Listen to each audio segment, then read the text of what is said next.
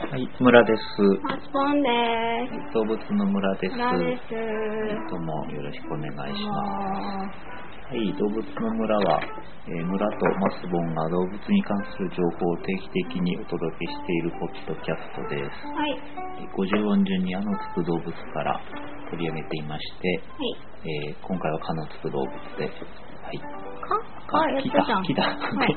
えっと、もっさりと体温低めでお届け中です。はい。えーで、木のつく動物ということで、はい。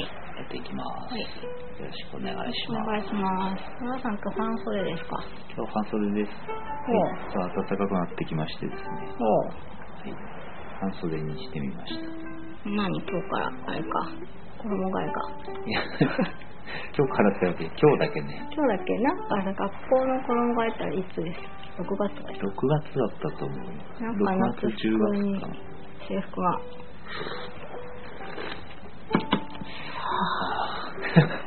アロマがね、こう匂い立ちました。あ、失礼しました。コーヒーをちょっといただいてます。はい、そんな感じですけれども、うん。このコーヒーうまいね。美味しいね。はい。えっとです ね。しばらくご紹介してなかったような気がするんで、ちょっとご紹介させていただきたいんですけど、はい。えっと、動物の村はですね、あの、流行りのツイッターでですね、うん。えーボットをあ、久々だね。作ってまして、えっと、ドムラボットってやつなんですけど、うん。この動物の村で取り上げた動物の雑学みたいなものがうんう定ん。期的に配信される1時間に1回ですね。あ、そうなんだ。で、夜は配信止めてるんですけあ、ど、出てんだ。寝てるんですけど、はいまあ日中1時間に1回配信されるものなので、うん。ツイッターをやってる人はぜひフォローしてください。箸休めとしてね。そうそう。ふっと突然、動物の情報が、ハシビロコウは結構動くだけなんだけど。そうそうそう、そんなのとかですね。あの、ツイッターのアイコンが、あの、ビビちゃんのお顔なので、うん。たまに1時間に1回出てくるというね、ナゴム。なものと、あのにも使えます。あ、なんだっけ。マサオの本名はレオだっ け。あ、そんなのも使え る。改名したのかマサオ。まあいいや。えアカウントはですね、えドムラボットなんですけど、DOMURA アンダーバーボット BOT。はい。はい。ということです。ははい。い。よろしくお願いします。お願いします。私もちょっとフォローしてまはい。す。はい。ちょっとフォローしていく。ああ、いちょやっと。フォローとかそういうのもあるんでフォローしてます。はい。という感じでして、うえん。ーとですね、あの、あ、そうそうそう、あの、以前の方から、以前のは動物の村の1周目というふうになってるやつから、えー動物の村2の方に、えー登録を変更お願いしておりまして、はい。えーおかげさまで100人を超えてきましたので、どうもありがとうございありまがす。とうございはます。お手数をおかけしてるんですけど、い。これが1000人を超えたらですね、うん。オフ会でもやろうかなと。おおで、これは 本当無理でしょ。それだから、 まあ、やんないよっていうことなんだけど、え、ちなみに今1何人なんですかえ一の方の一応500何十人。ああ、なるほど。じゃあ、その人がみんな移行しても、ええ、 600人ぐらいだから、そうそうそう。うん無理か。はまあ、無理なんですけど、しかもこれが次元性がありまして、あ、というのは、これも以前から紹介してるんですけど、ポッドキャストのこの、えっと、ポータルサイト、ランキングサイトの、えっと、ポッドキャスティングジュースっていうところが、あ、運9営を月だっけ9月で終わりになるので、うん、こまあ、それまでに1000人は来ないなってう。ういうん感、じちょでっ、と無理か。まあ、やんねえよっていう感じなんです けど、な、立ち位置が分からない。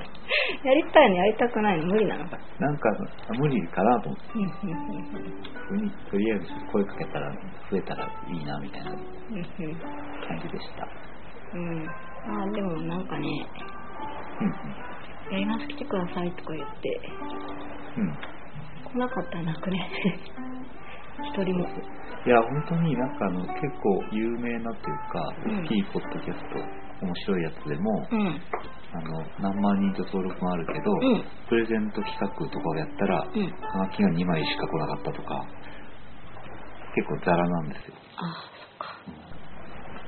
そっかなんで、まあ、うんその、え、オフ会とか行ったらなおさらっていう話なんですけあなるど、ほどねまあ、現実ですからね。まあ、現実だなんから現実をこう、真摯に受け止めて生活しますかね。はい。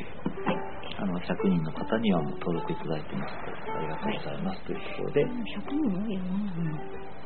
で早速、あの、えっ、と、き木の副動物ということで取り上げていくんですけど、うん。えっ、と、何かありますか木。木とかうんうん。ねうん。なんか、前から読んでも後ろから読んでも一緒じゃうん。んうんうん。あ、今思いついただけ。ああ、なるほど。それ面白かったですね、そういう。あ、捉怪え方文などとうん絡めて。うん、怪文、あの、なんだっけ、死にたくない泣くたにしっていうのが、なんか、最近、ちょっと前に本で見たかな。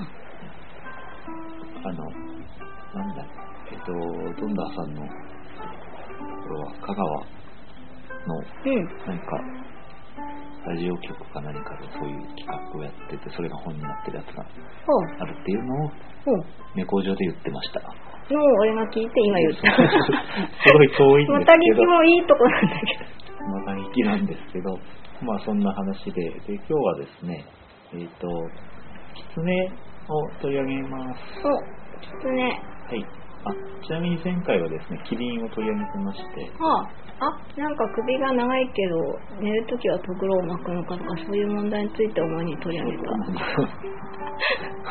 そんな寝るポールの問題で、うんあの、この間の蚊の時もそうなんですけどですね、木も結構面白そうな動物がいっぱいいまして、うん。まあ、キツツキもそうですけど、んあとキウイとかね、あ、あの、鳥うん。あとは禁止項なんていうのも猿もちょっと気になっていあまあ。はす。で、まあ今日はキツネということです。い。はい。なんか思い出は、きつねの思い出か。なんかさ、イラストで描くときつい顔を三角に描いてしまうよね。はいはいはい。あの、タヌキは丸の輪郭で描いて、うんキツネは三角の輪郭から入るみたいな。うん。なるほど。あとは、なんか小狐とか、うん。すごく可愛いんじゃないかと個人的に思っていたり、うんうん。あとなんかすごく狐っぽいさ、犬とか犬かなうんうんなんか動物園のさ、うん。うん。あの暗いところ、上の動物園の、あーフェネックかなフェネック。うん。なんか、あー狐みたいって思うあ、のとかいたなとか、そういう思い出。なるほどね。うんあちなみにフェネックっていうのはなんだろう、犬かな何ですかね。じゃあ、ちょっと調べてます。ちょっとつなぎますとですね、ビーちゃん今マートペで、あ、枕にしてる。寝てます。あ、出た。フェネックもやっぱりキツネってあ、で、キツネだった言ってもいいのかな。キツネ族にうんうん。なりますね。あ、かわいいね、これ。ちょっと今、すごい可愛い画像を発見してしまったので、うん。紹介しようかと思うんですけど、うん。あー、なにこれ、超かわいい。あー、まだで、かわいい。 Google でフェネックを調べてもらうと、画像検索がすごい可愛い。なにこれ、すごくかわいいじゃん。フェネックっていうのはすごく耳が大きいですよね。うんうん。で、あの、暖かいところね、北アフリカとかアラビア半島にいるので、あそう、すると、砂砂砂地砂地、うんそうすると耳が大きくなるんですよ。えーっと、体温かなんかにますそうですねほ。うほうほうほう。それは、えっと何かの時にやりましたけど、アレンの法則ってやつえーっと、ベルクマン、あれやん。そうですね。えっ、と、暖かいところにいる生き物、同じ種類だったら、うん暖かいところにいる方が小さい。耳が大きい。耳が大きい。で、体が小さい。うんうん。で、全部熱を逃がしたり、熱を、えー寒いところだと熱を、えー保持、保ったりするのに、うん。体が、寒いと体が大きく、えー耳が小耳さというかね、体のその出っ張り、表面積を少なくするようにしているい。なるほど。ということなんですけど、あれ、フェネックも狐だったって話という話で、としてはありますけど、キツネって言ってイメージするのは、うん。えっとですね、赤ギツネ、主に赤ギツネ、種類のことです。うん。赤。でキツネっていうのは、あの、哺乳綱の猫目の犬かあな。、出た。犬は猫だった話で、犬で狐だった話になるの。そうそうそう。の中のキツネみたいわおな話なんですけど、まああれ、どっかにもね、どっかにまとめたんだけどあじゃあキツネはうんうん。猫よりか犬に近いってこと猫よりか犬に近い。うん、そうだね。うんうんそうだねその下のあれで猫もく犬かだからね。オッケーオッケー猫もく犬かキツネ族ってことになるんですけど、うんあの、カニクイキツネとかフォークランドキツネっていう種類がいるらしいんですけど、うんそれは、あの、キツネ族でなくて犬族になるということらしいので、まあ、細かいことはさておきですね、はいえーと、キツネ、特に日本で言われるところの、まあ、赤キツネですけど、うえんー日本にいるのはその中でも本土キツネと、うんあとは北キツネね。うんうんあの、この辺について紹介していきます。はいまあ、その、うザッツキツネって感じ茶色いオレンジの口の尖ったキツネ色のうんキツネ 目の生き物ですけど、キツネのあれがキツネあだれとがキツネということで進めていきます。はい。はいさて、うんえっとですね、あの、まあ今、本堂キツネと北キツネって紹介しましたけど、うんまあ北キツネは北海道にいるわけですけど、はいあの、やっぱり北にいるので、ちょっと本堂キツネよりは大きいですね。寒いからうんほうほうその前にホンドギツネの大きさを言えばよかったんだけど、ホンドギツネっていうのは、まあ、日本、本土にいるわけですけど、うん本土というか本州を中心にいるわけですけど、あの頭と胴のこの長さ、体の長さでいうと50センチとか70センチぐらはい。あで、そこに尻尾が25センチとか40センチとか、あ、尻尾長いねこ。の長い。で体重でいうと4から7キロと、もう、じゃあ、ビーちゃんより大きいね。みーちゃんより少し大きいかなと。うん。かつ、尻尾がふさっとしてるから、こう、うん大きく見えるかもね。そうね。で、キタキツネはそれよりちょっと一回り大きいのうん、うん。で、えーと耳の裏とうん。足の足首部分が黒い。へえ。でこれね、写真をね、見るとね、ああ、なるほどってわかるんですけど、うこん。れちょっとね、これキタキツネなんですけど、うん。ここ後ろ黒いんですね。これかな、黒いんですよ。ああ、ほんとだ。あ、写真ちょっと見てます。これね、あの、ぜひちょっと写真を見てもらうと、なんか、あの、なるほどなって、あそういえば黒いなっていうのはね、わかります。うーん。はい。どんどんいいですか。は。はいい。でキツネ自体は北半球に、ね、広く分布してますけど、うんまあ日本ではその、まあ、2種類がいるということでした。ははいい。で食事、キツネが食べる食事っていうのはもうほとんど雑食と言っうん。ていい。えーネズミ、ウサギ、鳥、バッタみたいなものを食べますけど、うん。木の実とか果物とか食べることもあるし、おーえー観光地では観光客に餌をねだるへえ。ということもあるという感じですね。え、じゃあ、結構、あれなの人慣れできるのあのー人慣れはできるんですけど、うん。あの犬飼って、あなんていうのかな、えー警戒心はすごく強い生き物で、うん、うん、うん。まあ、普通はペットには向かないですよね。うん、うん。で犬科の種類のうちで、ペあの人に懐くようにしたのが犬なんですけど、はい。皆さんが飼ってる方もいらっしゃると思うんですけど、はい。キツネはまあそそういうことしなかったのね。うん、うん、うん。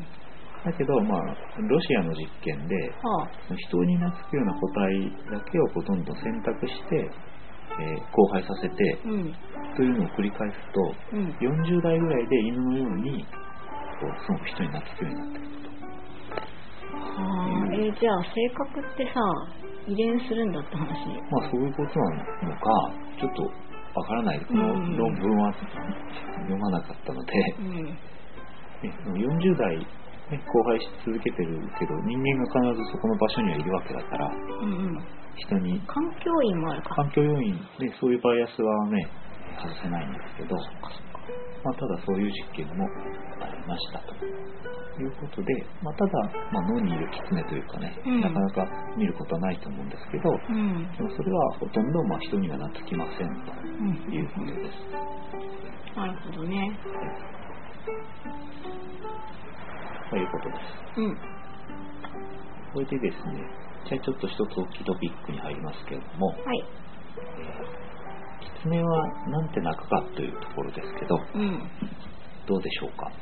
えなんか高音じゃないの小狐コンコンなのそうなんですね、小狐コンコン山の中なんですけど、うんえっ、と、実鳴はっ、てなくのあの、狐にはね、あの2種類の種、鳴き声がありまして、ああえーまあ、これ大きく分けて2種類なんですけど、うんあのですね、えーまあ、細かく分けるとというか、あよ出くてあきたのあ失礼しましたはいろんな種類、いろんな鳴き声を出すことができる、多様な鳴き声を出すことができるうん生き物。い犬みたいにうん、それでそれはやっぱり社会的なコミュニケーショうんうんンという、ね、ことであります。はいなんかあたぶん、ごめんなさいちょっとチョコレート食べましたなんなんかかちょっとじゃあ私もちょちっと。ょっと柔らかくなってきちゃったうんちょっと冷蔵庫入れようかうんうんうん。あ、美味し い。これうまいね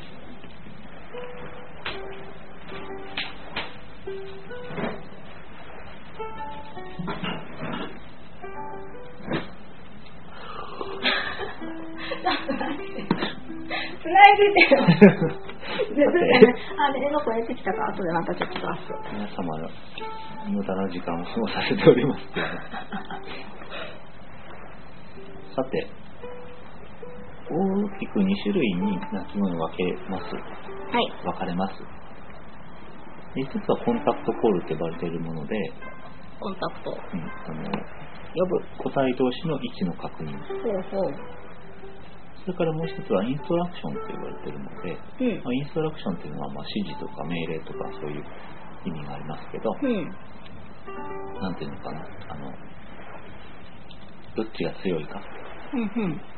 俺の方が強いとか、そういう、どっちが強いかどうかをこう、順位付けの時に、泣く泣き声。ほう。まあ、威嚇したりですね。そういうことですけど。あの、犬がお散歩中に出会った犬とうん、鼻をクンクンして、うーとか、うん、うん。あるるみたいなそういうイメージ。うん。なインストラクションは具体的にはその2匹が接近している時の鳴き声なんですけど、うん。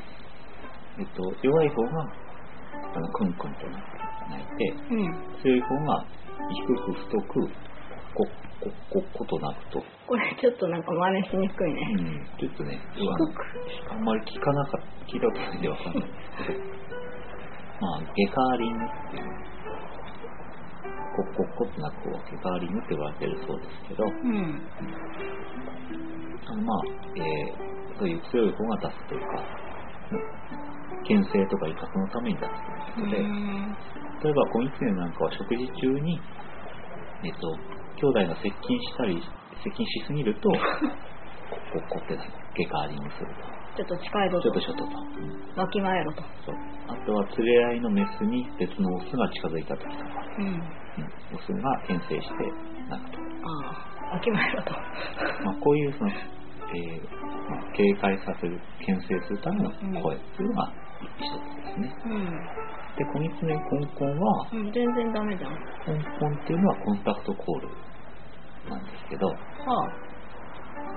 えっとですね、比較的位置が近い場合には、コンコン鳴くんです。あ、泣くうのん。うん。ちょっと遠くにいると、ウォーウォーウォー。犬の声声みたいな感じかそうなです。ね。うん、というふうに、まあ、いますよと、ここですよっていうふうに、位置を知らせるために、コンイツがコンコンと鳴くということですね。えキツネはじゃなくて、キツネはね。ただ、どうやら、基本的には、三音節の挨拶。ということで、ー、3回ってことうん、小狐コンコンじゃなくて、小狐コンコンコンが正しい。ああ。なるほど。ここはじゃあもう一息だったね。もう一息。あの、うんなんだ、リアルを目指すのであればね、そう音楽がね。 うんうん。まあリアルを目指してはいないと思うけど、まあ、というような、ちゃんとコンコンなくそうですということでしうた。んコンコンコンね。うんはい。以上、鳴き声でした。うんあとちょっと、えー大きい話、え2番目として、うん日本人と狐の関係をちょっと調べていまああ神社とかす神社とかね、うんあの、狐をですね、精霊とか妖精とかみなす民族っていうのはあるんですけど、うん信仰とか文化と言えるほど狐に対して親密なのは日本人ぐらいだと思うんですね。うんじゃあ外国とかはあんまり狐の神社作ったりしないうんうん。そうですね。日本ではお稲荷様という。うんうんうんいるよね神社に石のうんうんうん。うんうんそれを、これはちょっと前の狼の時にも言いましたけど、その、神の機械としてね、こう狐をね、信仰してるという背景がありまはいす。で、まあ、油揚げを好むと、狐は。という伝承があるんですけど、ああそれがあって、いなお稲荷様には油揚げを、とか、お稲荷さんだから、稲荷寿司ね、うんうん踏まえますよね。でですね、まあこの信仰の中で本当は狐が好きなのは油揚げではなく、うんネズミの油揚げだ。ネズミの油揚げって何だからフライじゃない。うん唐揚げねネネズズミミのの唐揚げのことじゃないかな。うん油はあれ油、あれ ちょっとえうん油揚げどっか行っちゃったのネズミの油揚あネズミのが何聞いたはげ。うん。という話が有力らしくて、あえー、間違ったわまあ、その代替物としての、えっと大豆の油揚げですね、豆腐の油揚げというのかな、あを与えているのではないかという説が、ーなるほどそんなに毎回ねネズミ捕まえてうんう油揚んげにしてお供えするのもあれだしみたいなうんというより、まあ、清潔では ないし、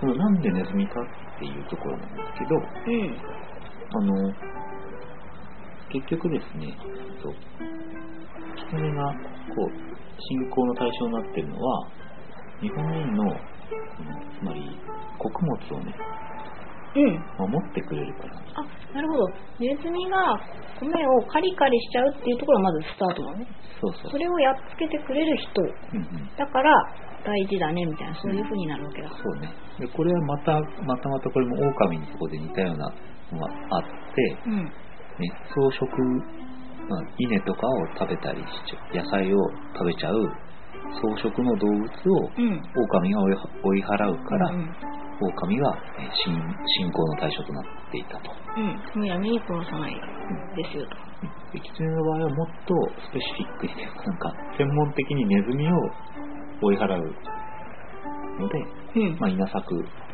のねあ、えー手助けとなる生き物だなるほどなるほどということです。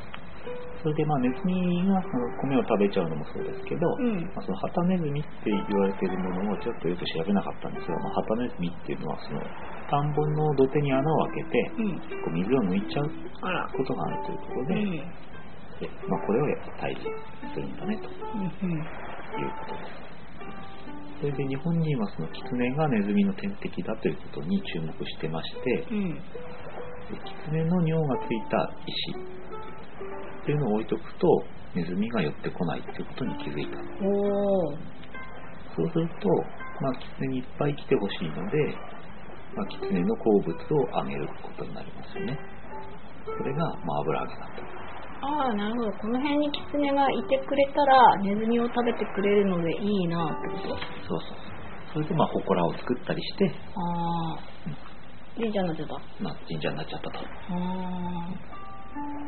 あじゃあ田んぼの近くにじゃあ神社がある可能性が高いわけかなそうだね今そ調うだねべてお稲荷さんの神社の道とか調べると、うんうん農地の稲作地帯に多いんじゃないかと思います、うんうそのんうんあのこれは調べてないのでわかんないけど類推としてね、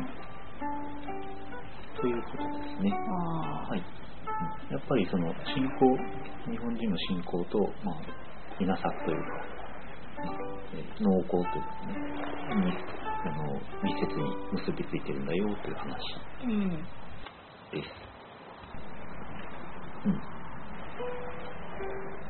うん。で、狐の語源ってね、なんか、よくわかんないんですけど、きつねきつねどこで決めるんだろうね切れたりしないのか来て寝る、寝よと。いうのは語源だと。あきつ来るうん。アンドスリープうん。をで日本霊域。領域領域。うんこれは何、何ですかもうわかんない。ちょっと調べてよ。日本領域。日本領域。日本って書いて、あの、例霊って書いて、例調べてよ。あ、はい。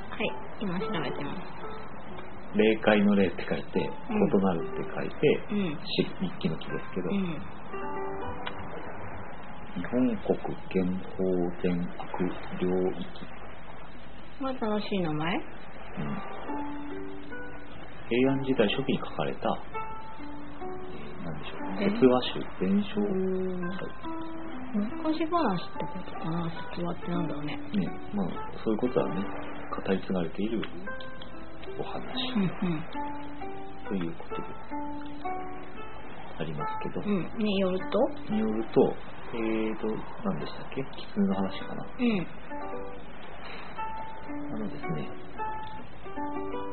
まあ、ある男の人がですね、うん。一人の美人美女に出会いまして、うん。子供を作ったんですけど、うん。実はその女の人っていうのが、狐の化けた姿で、でうん。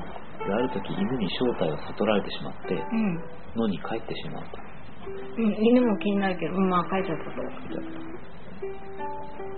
で、その、まあ、狐になってね、まあ逃げている女に対して、男が、うん。何時我を忘れたか、駒でなせしなかではないか、うん。狐と言った、うん。言ったんだ って。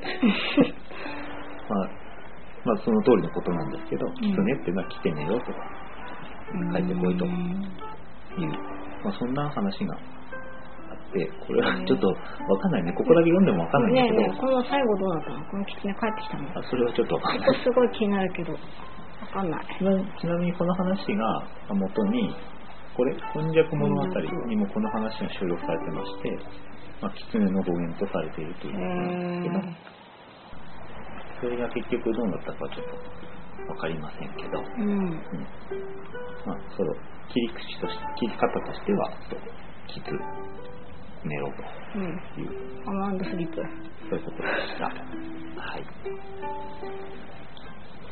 さて、うんえっと、逆にというのも変ですけど、うんこの、狼の時もそうですけど、うんつきもの関係がありますよね。なんか、狐がつ狐いにたはとか、狐がついたとね、そういうことを言う時あが、これまたあれじゃない怪文じゃない狐つきを海軍でやっしたた。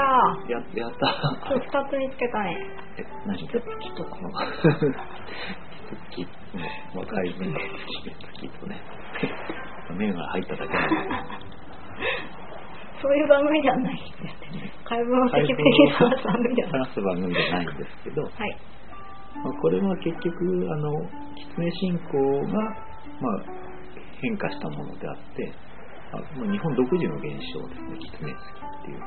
うん女の人女の人が多いです。うんこれ何具体的に何どういう状態のことを言うこれちょっと簡単に説明しますと、はい狐いろいろね、タヌキに取り憑かれた、ヘビに取り憑かれた、犬に取り憑かれたとか、いろいろあるんですけど、うんその中で圧倒的に狐に取り憑かれるっていうのはシェアが高いという。メジャーだとメジャーだそうですね。かつ根強いと。根強いえー精神薄弱者やアンチにかかりやすい女性たちの間で多く見られる発作性ヒステリー性精神病と説明されているそうなんですけど、うん。なんだわからんね。実際、まあ、症状で大変ですけどうん。あの自分が狐だと名乗ってうん。さまざまわけのわからないことを口走ったり変な動きをしたりするとえー、なんだろうね、これ。なんていうのこれまあ、有名な狐月っていうのは、まあ流しのを中心に語り継ぎなる伝えられてます、おとら狐とうん。いうものがおります。まあ、流しのの戦いというのがあるんですけど、うん。そのおとら狐は、そのついた人の口を借りまして、でまあまあ、病人の人とかですね、そういう人の口について、うん長篠の戦いの物語を語ると。え、物語を語っちゃうのは物語というか、まあ、出来事を喋ると。あ。で特徴がありましてですね、あの、ちょっとね、よくわかんないんだけどね、あうのん。その戦いを見ていったときに、その流れ弾に当たって、左目を失明して、また左の足も打たれたという狐が取り、狐なので、うん。それが取り付いた人は、うん。左の目から目やにが出たり、左足の痛みを訴える人が多いへとーいう、まあ、お話があるそうでございます。はいはあ。ちなみにこれはまあ、えー、狐に疲れた人は、行者とか、まあ、神職、神の職人の人が、うん。まあ、松葉いぶしとか、うん。それから狐は犬がまあ怖いというふうに言われていまして、うんまあその犬にその疲れた人の全身を舐めさせるといった方法で、狐を落とす結構ワイルドですね。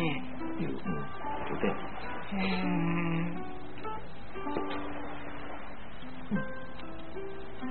また、あの、狐餅という現象が日本では知られていまして、うんうん。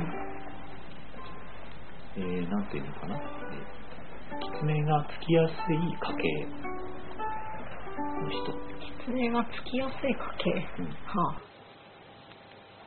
これはその狐の量を霊をあの操ってと言ったらあれなんですけど、うんうんうん。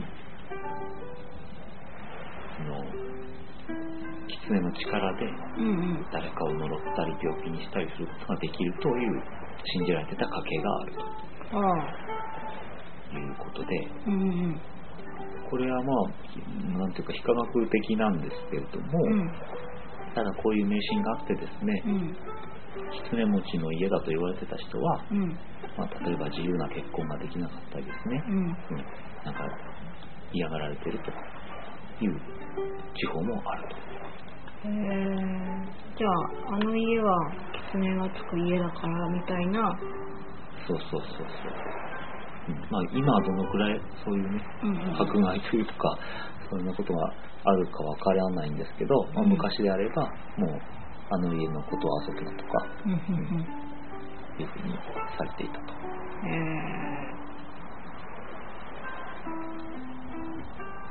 いうことで。ーふんふんふんこれなんだね日本人の心にその狐はなんかだいぶ染みついてますけどうん。それもやっぱりネズミを追い払うってところで近しい動物だったからかなわかんないようねんそうね、ちょっとね、よくわからないんだけど、うん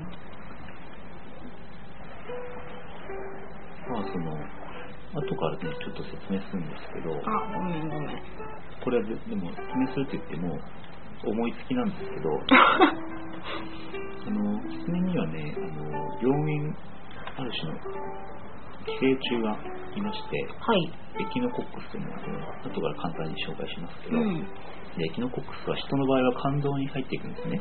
はいであの肝臓が悪くなる人っていうのはあのーね、脳症を起こすんですね、脳症うんえっと、あと、まあ、アンモニアが上がったりするの体の中ではあそうすると、まあ、その脳症っていうのは、まあ、昏睡状態に陥ったりうん朝晩が逆転してしまったり、はえーちょっとなんか乱暴な人格とかあうんうんはあの、まあ、そのアンモニアが上がることで変な精神症状が起こるあはあはあことが分かっていはあますはあはでだからその肝臓をやられた人はその精神症状が起こりやすいということは、うん、ヒステリーさっきの。そうさっきのそうヒステリー的なこととか、うんうん。まあ、狐と仲良くしていた人がそうなるとかいう、まあ、背景があるのかもしれないねという思いつきであります。はい。うん、これはあの何の科学的な根拠もないんですけど、はい。うんそういうこともあるのかなとねふと思いました。はい。さて、あの、キツネ好きとか言ったんですけど、もうちょっとポップな話で言うと、うん。うん。あの、キツネに化かされたとか、そういう話。があると。うん。なんか、タヌキと化け合いをうんうん。戦ったりとかね、そうそうしそうじゃないですか。うんで、その辺は、ちょっとば、なんで化かされることになるかとか、そういうことは調べなかったんですけど、調べてよ。はい。ただですね、日暮れに新しい草履を履くとキツネに化かされるという迷信があります。新しい草履。つまり、靴を下ろすときは朝がいいね。うんうん、それは聞いたことある。うん。これはキツネに化かされるからなんじゃないのえ、あ、そうなのえ、ていうか、なんで夕方じゃダメなのちょっとわかんない。それし、それに調べ、調べ忘れでした。はい。 うん、あとなんかさ、木の葉ふんふんふん木の葉を頭に乗せてドローンみたいなイメージあるんだけど、あの木の葉何なんだろうね。 あのっていうか、あの木の葉がま ず、なんかこう、全員で共有できてない。あの木の葉ですよ。あの木の葉。あの形のね。 うん。ああいう形の。 なんかこう、可愛い狐のイラストのおでこに何かあったり、う狐がなんか持ってるイメージなんだけど、あの木の葉何あの木の葉何かまでは調べなかったね。確かにそうなんで。あの木の葉の形が多いよね。なんていうの松の葉とかでもいいわけじゃん。あの、カエデ、モミジみたいなのでもいいけど、ああいう形の葉。科学的な番組だ。てみっちゃん今日は来ないのあ、ずれた。出た。今ちょっと窓辺で、あの、ドロンと寝てますけど。起きてはいるかな。あくびあ、し。びしてた。ちょっと、じゃあ、少し進みますけど、はいというか今の、ね、えっ、と、靴を下ろすときは朝下ろせばいいって話なんですけど、うん。あとはね、えー眉に唾をつける。あ、眉唾。うんこれね、狐は人を化かすときに眉毛の数を数えて、うん、うんうん。あ、それで人を化かすというふうに信じられていますので、眉毛に唾をつけると何本あるかこう分かんなくなるから、ペタッとする。化かされないということであります。あそれね、眉唾物っていうのの由縁ですね。ーおーということでした。 ということで、それについての検証は特にない。検証はないないですね。気をつけようねと。はい 狐に任せない刺されないように気をつけようねということですね。ことですね。あ、ピーちゃんそれ届くあ、移動中。あ、の一体でしさて、た。はい。じゃあ、えっ、と、ちょっと最後の大きい、えーテーマとしては、先ほど紹介したエエキノコックうんスに関して。あ、ピーちゃん来ました。で、キツネもすごい可愛いんですけど、うん。まあ、ビーちゃんは可愛くて撫でくり回してるんですけど、うん。キツネ、特にキタキツネの場合には、うん撫でくり回したりしてはいけないんですね。触ってダメ。はい、でそれはえーキッタキツネにえーよくついていることがあるエキノコックスという、ね、寄生虫がえー人にうつるからということですうんうん。あのエキノコックス自体は世界中にいて、うんえーとまあ、家畜とか犬の間で感染が見られるんですけど、うん。まあちょっとキタキツネによるのはちょっとそれとは種類が違うものなんです、うんそのエキノコックスっていうのは、まあ、寄生虫ねなんで一応えっ、と、キツネの糞便など、えっと主にですね、うんまあえ卵が排泄されて、うん。うん。でそれが間違って人間の体の中に入っていくと、うん。えー先ほど言ったようなエキノコックス症。さっき脳症って言いましたけど、うん。まあ、あの脳症が起こるとは書いてないんだけども、うん。まあ、あの肝臓に、えー寄生するのうん。で、そこでまあ幼虫になると。で、その、あ肝臓に寄生して幼虫になっちゃうのうんえ、ちょっとやばいじゃん。そうなんで、まあ、致死的な肝機能障害を引き起こすということがあります。あはい。これはまあ早期に発見すれば治療可能なんですけど、うんうんうんまあそのね、肝臓につくのでね、肝臓っていうのはあの沈黙の臓器って言われてて、うんおしゃべりじゃないおしゃべりじゃないんですけど、なんか痛くても何にも言わないんですよ。なんかやられててもなかなか痛いって言わないんですね。あえじゃあ私が気づかないってことそうそうそううんだから気がついた時には結構悪くなってるっていうのは肝臓の病気の特徴なんですけど、へーまあ、そんなこんなで致死的なえ肝機能障害に陥ることもあるよということ。ううんん毎年約20名がですね、エキノコックスに感染しているそうです。うん国内でね。これに感染するとなんか目に見える症状とかどういうのがあるとかってえっ、と、えーまず、なんでしょう。熱腹が出痛、るえでも腹痛になってたらもうもう結構いってるってことですよね。その、右上部の腹痛。あ場所の話ね、うんはいあとは、えっ、とね、横断が出ると。横断っていうのは、まあ、体とか皮膚が黄色くなるんだけど、うんうんあのみかん食いすぎて、顔黄色くなったとかね、うん言うけど、実際見たことないけどまあ見たことないけど、まあそういうことなんです。うんそれから皮膚のかゆみとか、かゆいうんまあ、肝臓がやられると、あと腹水、ね、お腹に水が溜まって、ちょっとあの栄養が足りない国の子供みたいな、あポコッとなちょるっとお腹が出てるのがあると思うんですけど、ああいうふうに、ああいう形でお腹に水が溜まることもある。そっかじゃあ例えば北海道なんかでうこんう漁の時期なんかに山に入るとかっていう人なんかはうんすごく気をつけなきゃですよねキタキツネの糞などにうん触る可能性があったりそうですなんね。か犬をこう一緒に行ったらその犬がうんうんキタキツネの糞なんかをクンクンしてうんその犬を撫でくれましたらとかうんうんそういう危険なんかも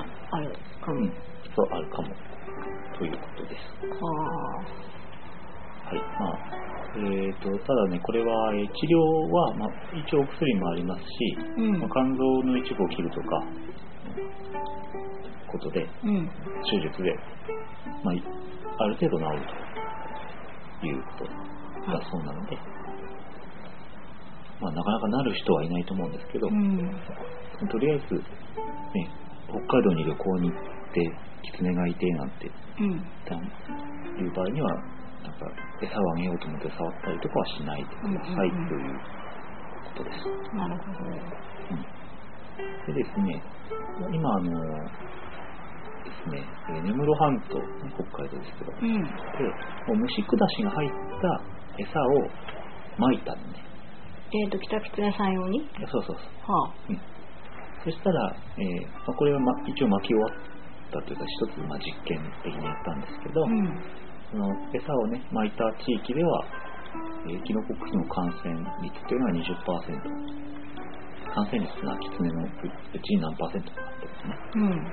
で、散布しなかったところでは62%ということで、うん。うんだからその、結構虫下しの効果がね、あの効いてるよっていう、なるほど。うんこうやっていろんなところであのやっていけば、うんえー駆除できるリスクがすごく下がるんじゃないかうん。うん。という、えーことは分かってます。うん。なるほどね。でこれはねあの基本的にあのいろんな動物に感染するんですけど、うん。えーとね、ちょっと有名になった事件があってうん。それはあの皆さんご存知旭山動物園なんですけど、はい。ここではねあの1994年にあ、結構前ですね。ノーランドゴリラとワオキツネザルが、うん。えー相次いでですねエキノコックスに感染して死亡したんですね、え、まあ、それでまあ人間への感染の不安が高まりまして、うんうん。えーこの動物園は、まあ、その年はもう8月の27日で営業をやめちゃったと、うんうんまあ翌日は翌年はまた営業して今はもうねすごく大人気上野動物園に肉薄する入場者数なんですけどうも、うんん。まあこういう事件もあってちょっと一時客足がねすごく減ったことがあるよといううん。なるほど。まあでもこれで半年なり1年なり休園しうて、んなんかあれですかね、その、こう、リスクをゼロに持ってってうんうんうんやったってことですかね。まあそうねというんうことですね。はい。でもね、でもね、触りたいって人いると思うんですけど、あ、フェネックが可愛いの可愛いとかどうしたらいいのか。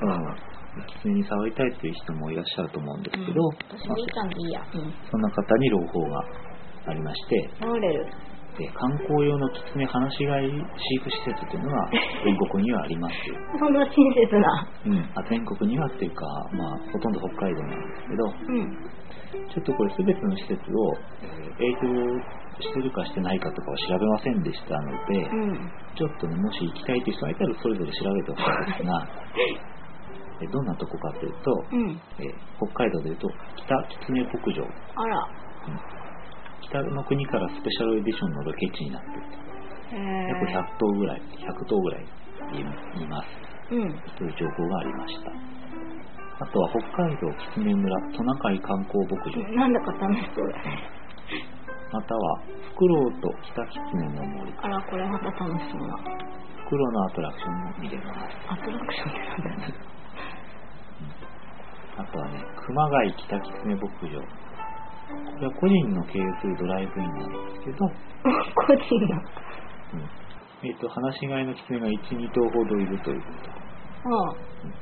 ああ、まあ季節によっては抱っこできる。子狐もいてね、抱っこできるよ。えちょっと待って、キツネって個人で買えるのちょっとわかんない ちょっと法律的なこととか調べませんでしたはいあとはですね、本州では宮城蔵王狐村。へこれは、これも100頭ぐらいの規模がありまして、え。うん。小狐ヘレンの映画の小狐ヘレン役の狐の子がいたところえいろんな狐がいるそー、うタレでントギツネがいると。すということなので、えーこの辺をねへえ。ちょっとなんかいけそうだね、こんなにあると。そうねうん。以上 ですなんか期待だけが高まり。一応触れるよっていうことですはいあ、なんかありますこれかわいい。サンダテで。うんそれなんか写真とか見せたいあけちょっどとごめん。あの、ウィーちゃんが今、おもちゃを両手で挟んでてかわいいです。写真とか撮れないのかなちょっと今、私のスカート踏んでるから、ちょっと情けない。ダメかはい。ダメでした あのそういえばミクシーやってるじゃないですかうん。にあのたまにリリちゃんの写真とか載せてるので、あ、そうなのうん、たまになんですけどうん。 1回ぐらいなんですけ 嘘ついたな、今。 ど、うんあのねえっとマイミクを募集してますのでまた言う。動物の村をねマイミクにしてくださいって感じですはい。大体こんな感じですけど何かありますかうん。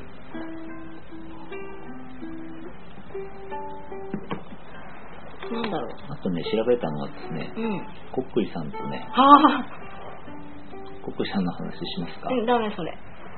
私耳塞いでわーって言ってでもいい。うんでも、何も怖いことは調べなかったんあ、ですじゃよあ教えてちょよっ。と調べたら結局、まあそういう、あの、狐の霊の仕業ですというふうに書いてあるところはどこにも、まあ、どこにもなくはないんだけど、うん。うんまあ、基本的には、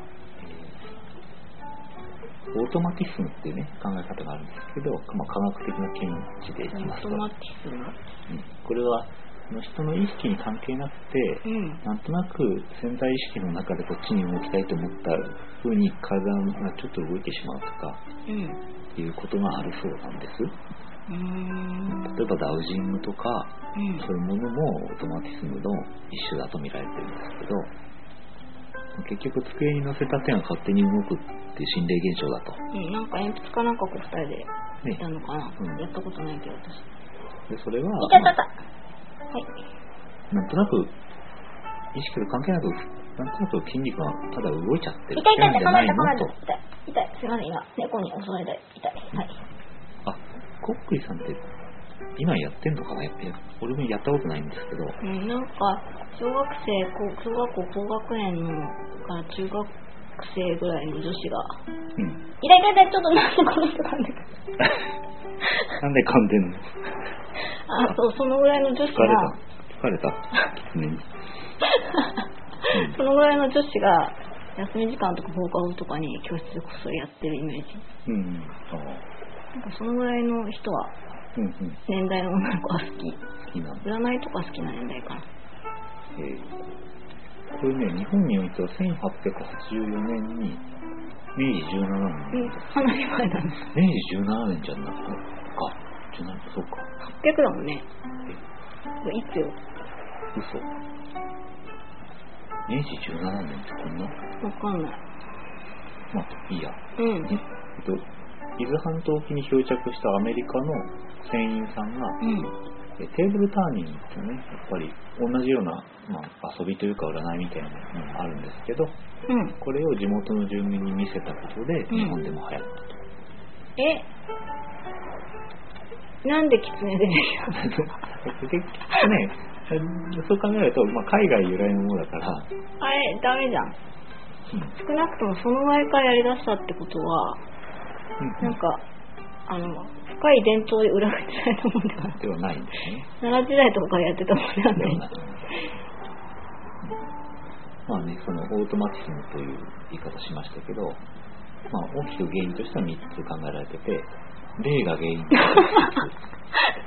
それから潜在意識の中でまあ体が動くっていうのは、まあ、オーティモオートマティズムになりますよと、うんそれから単純に筋肉が疲労してどっちかにこう目がちゃえブラーンって疲れて、ああまあ、2人でやってたら、まあ、そういうバランスが崩れてうんどっちかに動くんだよっていうような説があるそうですが、えー私やったことありませんと。 うんやったことないやったことのない二人がお送りしてますふしてます役に立たない。二人でやりながらお送りしてるの逆に怖いけどやんなよじゃあやんなよと。何を、あれは何か、あれですか、50音書いて、それからイエスとノーとかそういうのを書いて、うん、好きな人の名前を聞いたりとかしてんじゃうない、ん、なんとか君は私のこと好きですかって聞いて、うんイエスとかそういう。うん、そのぐらいだったら単純でいいですよね。うん。大体2回に1回は当たるわけでしょ。ああ、確率二分の一だもんね。それでいいのかな、だから。まあ、というようなね、あなんて今、こっくりさんだったかっていうと、んこっくりさんっていうのは、えっ、と、キツネ、うん。それから、えー犬、犬っていうのは獣編に、あの、文句の句だね、ああ、わかったわかった。山犬のことね、で、うんりはタヌキね、はい。で、こっくりさんと。あ、そういう字が入って、そういう字を当ててるがの。ああるとあね。あタヌキも含まれてた。タヌキも含まれてますけど、うんうん。なんか、なんとなく狐だろうと思ってたんだけど。まあ、それの例だっていうのか、なんとなくそんなイメージあったけれども、そうでもない。タヌキも入ってるよと。入ってるやつ。入ってる。いいのか入なってる、入ってるって何の話だったあそんな感じだったんですね。あ。あ、あとちょっと話変わるんだけどさ、うん狐ってなんかさ、タヌキよりも、ああ、狐だ。ん何あくびする。あ、そう、タヌキよりもずる賢くてうんう、ん頭がいいイメージがあるんだけど、うんうんうん。ななんんでだだろろうね。うね。なんかほら、狐目だとかさ、こう、目がこう、つり上がってるとさ、うん。うん人相が悪いとか言われるじゃないですか。なんかそれすごく今非科学的な発言ですけど、うんうん。何か恨みでもある狐にね。の なんか全然意地悪、意地悪な。もうこれといって意地悪ではないでしょだって意地悪されてはないから、あ、だってネズミ食べてくれるんだもんね。うん、いい人なんだけどうね。ん。なんかこう、怖い、賢い動物だってことで、うん。殺さないように、いたずらしないようにみたいな、そう言われなのかな。ああ神様です。偉いです。うん賢いです。ちょっと、そうだね、確かに、キツネとタヌキの違いをこう考えてみたい気もしましたけど、うん。またそのうちですが、うんねパとかね。あ、キツネとタヌキといえば、やっぱりあの、うどんとかそばとかのあ話あをちょっとまとめさせていただきたいんですけど、はい。これで、これで終わりにしますね、テーマとして。はい。えっと、キツネうどんうん。油でこれは油揚げが乗ってるうどんですよね。うん。まあ、キツネそばっていうと油揚げがの、油揚げが乗ってるそばですけど、うん。えーっと、大阪では油揚げが乗ったうどんをきつねと、油揚げが乗ったそばをたぬきとん何それ言うらしいの。本当うん知らないなんかその関東、関西で、えっと、そのタヌキとかキツネのその意味するところが違うらしいっていうことだったんですけど、うんそんなことが書いてありました。へえ本当でしょうか関西の人に教えてほしいです教えてほしいねですね。うんそれでなぜ油揚げが乗ったのをキツネとするかっていうのはご存知の通りだと思うんですけど、というかね、言った通りですさっきからけど、ゆりさんの村さんうんのうん、半袖の匂いを必死で嗅いでるこれ、あれだからかな。あの、なんなんだっけこれ。古着古着だからかな。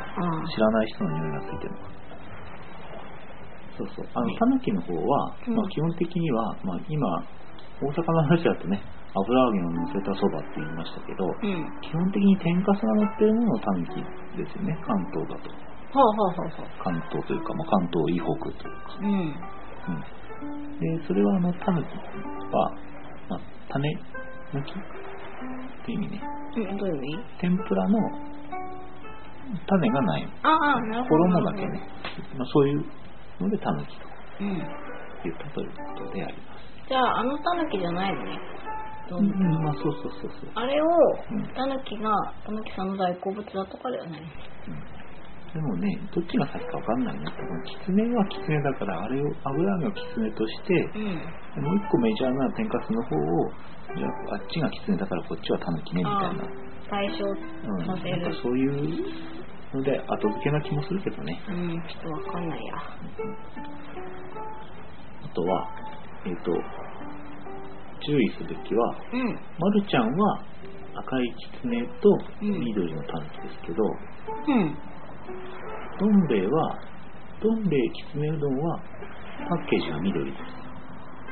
えそうなのどん兵衛天そばはパッケージが赤。えなんだろうこれ喧嘩してんのなので、えっと、 緑だとたぬきだ、赤だときつねだというへことではないんですね。ーじゃあさあれかなどっちかが先に作ってあどどっちかもあれしようとした時にうんうんなんか同じ色だとまずいしうんうん逆で 逆だからいいとかそういうまあそうね、ちょっと、あの、あれは、どっちが先わかかんない知られなかったな。 まあおのおのお願いしま昨日のでいいです。すなんかでもね斬新に後の方はさ黄色とかさそうね紫とかうん新しい色をつけてなかった、うん黄色のカレーうどんみたいあな、そんなやつとか。カレーは黄色かそういうことであります。うん以上ですけど、あと何か、あの、こういうのとか、こうこの辺とかどうしましょうかね。キツネが出てくる絵本とかは、うんあるっちゃあるんですけど、やっぱゴミ常でしょうゴミツネのことをいろいろ考えたけど、どういう教訓のある話なのかよくわからなかった。なんかさ、裏取れよって話ですよね。あー。じゃあ何何のいや、だからさ、早とちりしちゃダメじゃん。あ、皆さんすいません、ゴミ水の話わかりますか早とちりしたって話なのねそれこの間もしたっけ あそうかうん。あれああそうですか うん。ちょっと説明してよいや、いや、ちょっとほら、な読んでない人もいるかもだしさ。ゴミ詰めをうん。あそうですかうね、ん。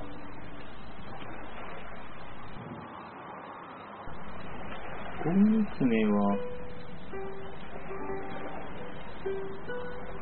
だってそのゴミ詰めはさあのあいたずら狐だったんだけど、うんなんか、なんだ、男の人おじさんのううんうんなぎをあれしちゃったんですかうんうそれでなんだそのおじさんのお母ちゃんがお亡くなりになっちゃったので自分のせいだってんうんうん悪かったなって思って償いになんかそのこのおじさんにうなぎを毎日についてたんじゃなかったっけ、なんかカッカッパみたいなお魚届けてくれたっけ定期的にビチに中村うん使いたがるからうんそうでなんかこうゴンがうんある日来た時にそーっとこのイタチラギツネめえと思って火縄銃かなんか自分って撃っちゃうんだよね、うんあおつまり言って大丈夫ですか皆さんちょっと落ちるんで切ってくださいあんな方ははいネタバレではいゴギツネの であのなんだろう打って見に行ったらいたずらギツネのまあゴンなんですけどなんかこううなぎかなんかを持ってきてたってことをうんそのおじさんは悟るんですよねでうんゴンお前だったのかうんここは地球だったのかばりのそれはそれはあのてますか皆さんこれうんサルマックさん有名なセリフばりにそれこそネタバレだよあの分かっちゃってうんああと思うけどゴンは多分死んじゃうんですよねそこになんか教訓があるのないですよねだからでもそうのん結局、えっと、いたずらをしてしまって、うんまあ、それが元かわからないけどおん母さんが亡くなってしまったわけで、うんその狐を撃ったんだからうんいいんじゃないのでもさうなぎとお母さんのさ こう死亡の因果関係がさ明確にこう物語の中でさ、うんわかんないよ、こうちょっとよよちょよ読んでないから、さっき、うんあのおばあちゃんがさ、死ぬ前に一度おなぎを食べたかった、うんパタって死んだら、うんそれはゴンのせいかもしれないけど、 うんうなぎさえあれば、あと、うなぎの皮で特効薬を作るとか、うんそうじゃないと思 うんですよ。うんで、ゴンは、あ、ごめん、これ、栗だったについてあたあのの。ねう最初はうなぎだったんだはあ、それちょっとあれなんだけどあのねあれあれなんだ あれなんだけどそのうな最初うなぎとか魚あ出てきちゃう今なんかやってる狩りを、狩りを。あ、あ、そうです。あ、あ、そでうだは、はい、すいません。その、えっとね、ちょっと調べたところによると、うん、あの、ゴンがね、うん、ああ、あれはお母さんのためにとったうなぎだったんだと分かって、うん、あの同情したというか、うん、あの申し訳なく思って、うん、そのつぐなぎのつもりで、うん。その平獣、ね、あ、おじさんの名前。長獣か、うん。に、うなぎをね、あげるんだけど、うん。それで最初、うん。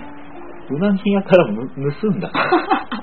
ゴンギツネは。わお。でそれをうなぎをあげてそしたらうなぎ屋さんがうん平獣がうん兵獣がうなぎを食ってるところを見て「うんあらお前それうちのうなぎだろ」って言うって、ん。なんかあの、えー怒られちゃうのねわあ。兵獣は、ダメだね。うん、なんかそんなミスもやっていたりしてそんなじゃあ、ゴン的には、ちょっとそこは、あの、キツネだし、ちょっと間違えてた。うん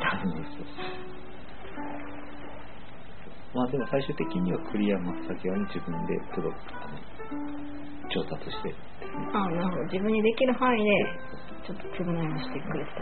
そうそう。というような話であります。 ああ。すごいため息をつ非き常まにしなんか暗い気持ち。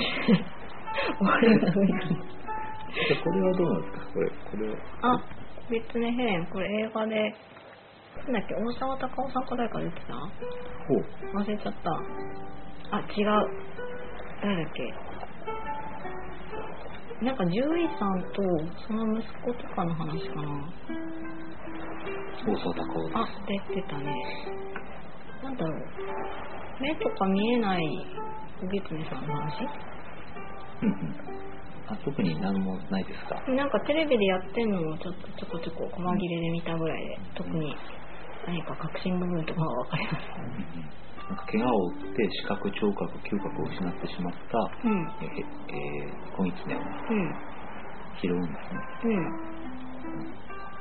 それをこ子供が、太一がうん頑張って育てるというあ話らしいんですけどあ。なるほどそうそうううんんなんか、無言が多くなってきた。なんか特にそ思い入れがないことをしょう説明してもしょうが年にない。当たる思い出があったんだけど、うん ね、いろいろ覚えてませんでしたっていうそうですね。あまり覚えてませんでしたけど。思い出はあるんだけどね。教科書で読んだ気がうすんるよね。、三村には載ってたよ。三村が教科書のメーカーうです。ん。なるほど。我々の年代のね。で、このゴミ詰め方のこの人、耳の秋ミさん。さんは、あとは手袋を買いに行ってね、うんこれもまた狐のお話ですけどね、あ、ここれれもも載ってた。同じものを書いてます。うんうん。ということです。そうすると、この人は北海道の人とかなんですかね。わかんない。ちょっと調べてよ。愛知県でしたね。はい。うんううんん、。というような感じでした。はい。はい。以上でよろしいでしょうか。はい。はい。じゃあ今日は狐でした。ははい。い。以上です。さよなら。